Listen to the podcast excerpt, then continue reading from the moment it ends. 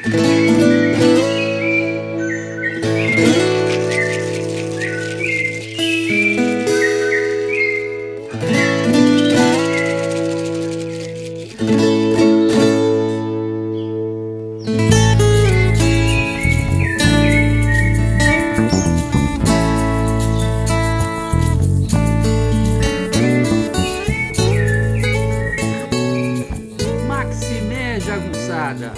Bem-vindos e bem-vindas a Urucuia, um podcast feito para te ajudar a ler Grande Sertão Veredas e outras obras do nosso amado João Guimarães Rosa. Eu sou o Marcos Alvito. Salve Jagunçada, tudo bem? O episódio de hoje é o vigésimo episódio do Urucuia Podcast. E eu chamei esse episódio de Metafísica Jagunça. Por que eu chamei de metafísica jagunça? Porque no início da narrativa, quando o velho fazendeiro Riobaldo está começando a conversar com o doutor, ele não conta a sua história, ele vai contar a sua história depois. Depois ele vai contar a história que para ele é a história do amor dele por Diadorim e de Diadorim por ele também. Mas antes de contar essa história, ele vai apresentar a sua visão de mundo aquilo que eu estou chamando de metafísica jagunça. Hoje, provavelmente, a gente só vai ter a primeira parte e depois, na semana que vem, a parte 2. Né? Essa metafísica jagunça, ela começa logo no primeiro parágrafo. No primeiro parágrafo ele está conversando com o doutor, está falando da questão do tiro, de quando é tiro que mata alguém, que os cachorros latem, etc. Mas depois ele fala é, de como delimitar o sertão, né? Das características do sertão, etc. Mas de repente, no final do, do passo, ele diz assim: o sertão está em toda parte. Com isso, ele vai aumentar a abrangência daquilo que ele está dizendo. Ele vai indicar para o doutor que o que ele chama de sertão não é só o sertão físico. Né? Existe um sertão metafísico de questões que dizem respeito a toda a condição humana. E ele vai começar a falar desse sertão metafísico. Primeira questão do sertão metafísico é, sem dúvida, já aparece nesse primeiro parágrafo, a questão da existência do diabo. O Reobaldo, de início, ele vai negar que acredite no diabo. Vai dizer que o povo é prascóvio, o povo é ignorante e que ele não tem abusões, que ele não tem que ele não tem superstições, né? E vai indicar como superstições do do povo duas histórias. A história do Aristides, né? que o povo, ele diz todo mundo, será que esse todo mundo aí o inclui? Todo mundo acreditava que ele não podia passar em três lugares, que então a gente escuta um chorinho atrás e uma vozinha avisando: eu já vou, eu já vou, que é o capiroto. Né? Então ele, ele, o Aristides teria um diabinho que ficava seguindo ele o tempo todo. E o Gisé Simplício, que teria um diabinho preso em casa, um miúdo satanazinho preso obrigado a ajudar em toda a ganância que executa. O fato é que os dois estavam ricos naquele momento e ele acreditava. E ele diz que não acredita, mas dá para perceber que ele também é uma das pessoas que, que acredita. Mas ele diz que não, ele diz que tudo é superstição, né? Mas dá uma indicação muito importante quando ele faz a, a, a seguinte observação no segundo parágrafo: só que uma pergunta em hora às vezes clareia a razão de paz. Então, as perguntas que ele vai procurar responder são perguntas muito importantes para ele. São perguntas que atormentam ele, que durante a velhice dele, quando ele fica lá no range rede, lá para lá e para cá, ele não para de pensar nessas coisas. Né? E ele diz, no terceiro parágrafo, que ele quase já perdeu a crença no diabo. Ora, se ele quase já perdeu a crença, ele não perdeu. E logo em seguida ele diz que sabia, sabe que o diabo está nos evangelhos. Bom, se o diabo está nos evangelhos e ele quase ainda ele ainda não perdeu a crença, já fica uma coisa muito, né, complicada. E, e ele fica assim nessa oscilação acerca do tema do diabo, dizendo que já viu pessoas endemoniadas, e aí vem uma explicação alternativa do compadre Kelemen, que é um, um pequeno é, agricultor que é, é, é, é espírita, né, kardecista, e com quem Riobaldo se consultou depois da desgraça, depois da tragédia da morte de Adorim, e que fornece a Riobaldo uma série de explicações alternativas, dizendo: não, não tem diabo, mas tem espíritos de terceira categoria que, que atazanam a gente, que, que, que perturbam a gente. Tá? Bom, de qualquer maneira, no parágrafo 4, ele diz assim: diabo existe e não existe? É, a, é um pouco dessa metafísica jagunça, né? Ela não é uma metafísica racional, né? É, de A igual a B, B igual a C, então A igual a C. Não, não é nada disso, né? Até porque A é igual a B, mas daqui a pouco A, a muda e não é mais igual a B, né?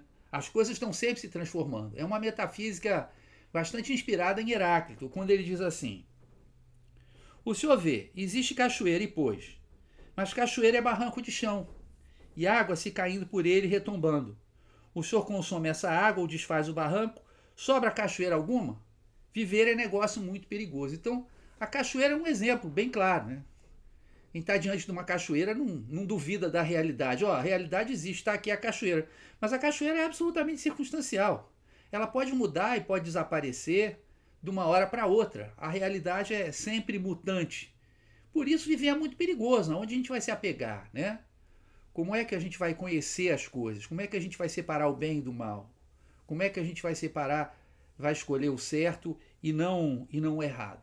Aí ele vem com uma, no parágrafo 5, ele vem com mais uma explicação alternativa. Dessa vez não é do compadre Kelemen.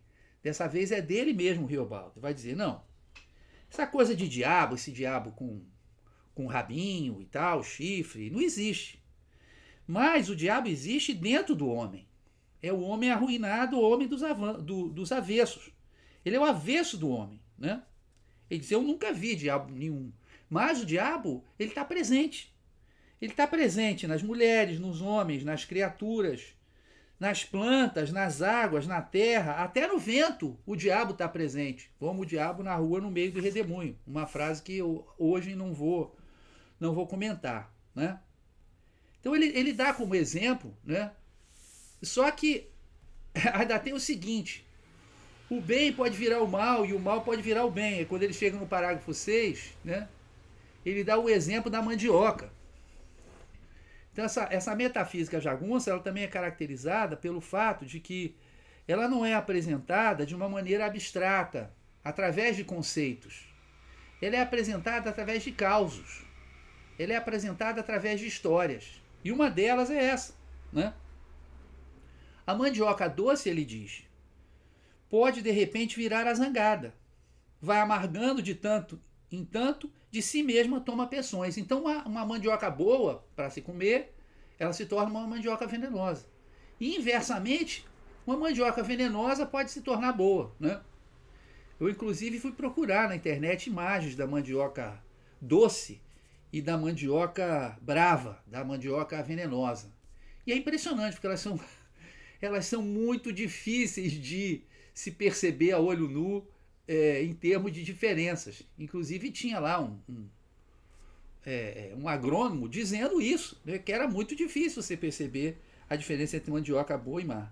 E ele diz que essa presença do mal, então, ela é conspícua, ela é muito clara em toda parte, né?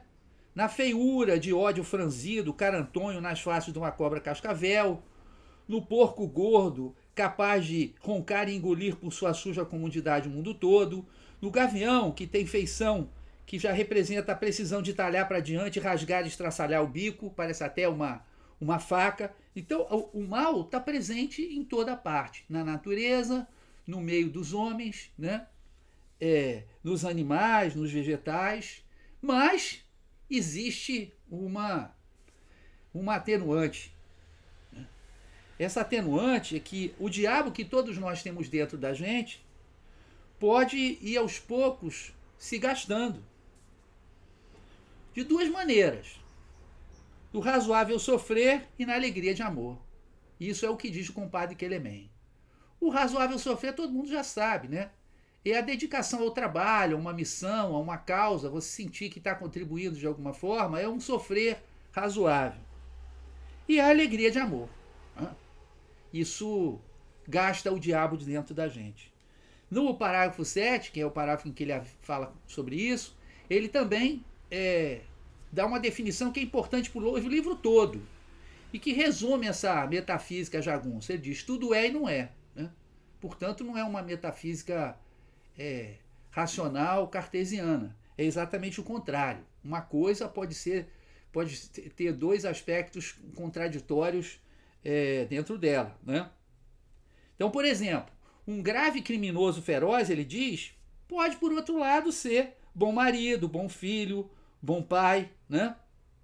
E aí, para dar exemplo, para exemplificar essa história, é, essa história da essa história do bem e do mal, de como o mal se transforma em bem, o bem se transforma em mal, ele conta dois causos, né?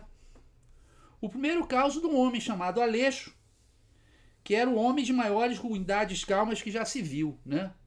Ruindade calma dá a entender que era um sujeito absolutamente frio, né? Que perpetrava suas maldades sem se importar absolutamente com os outros, né? E ele tinha uns peixinhos, umas traíras que ele jogava comida para elas sempre, elas sempre na mesma hora, né? E à toa, por nada, ele, ele mata um velhinho que passou por ali esmolando, né? É uma pessoa vulnerável, uma pessoa que não podia se defender, né? E em seguida os filhos dele foram ficando com uma inflamação nos olhos e depois os quatro filhos dele, três meninos e uma menina, ficaram cegos. E aí, o que, que aconteceu? O Aleixo demudou completo. Agora vive da banda de Deus, suando para ser bom e caridoso em todas as suas horas de noite e do dia.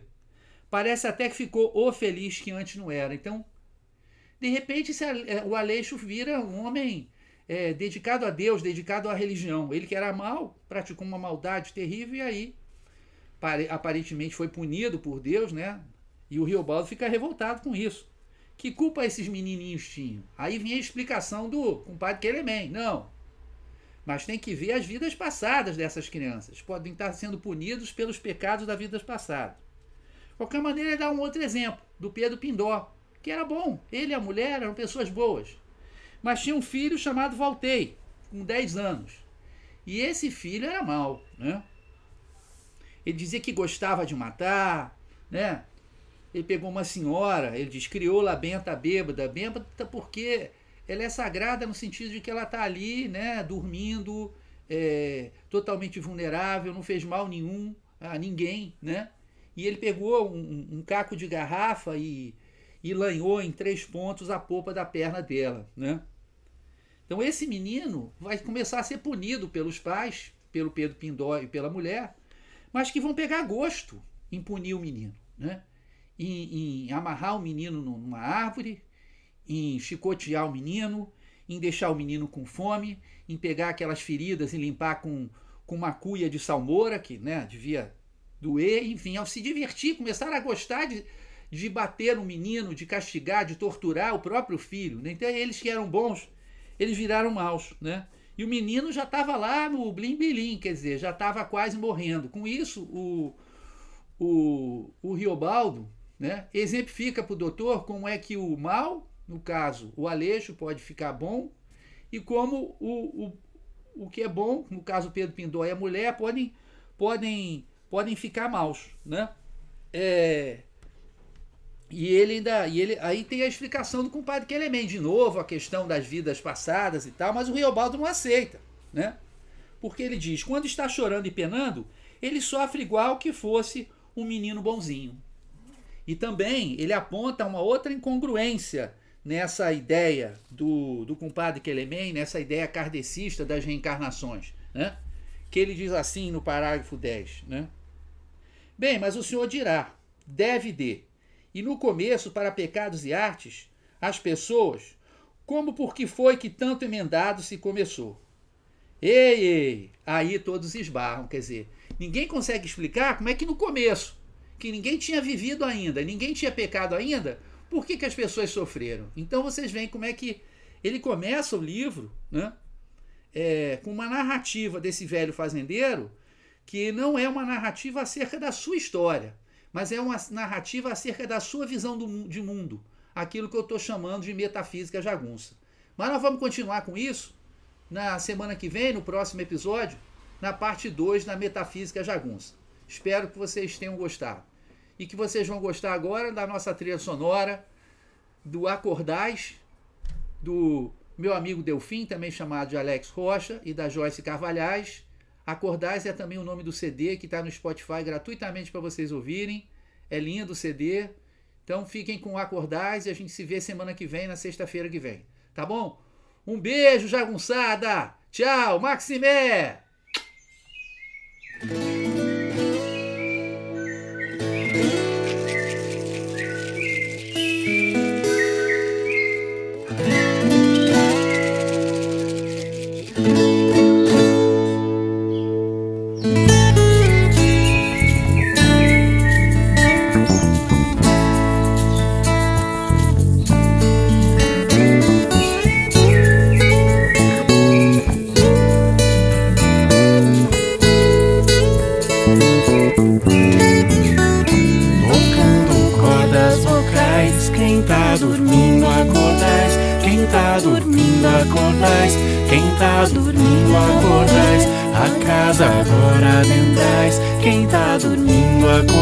Acordais, quem tá dormindo acordais, quem tá dormindo acordais.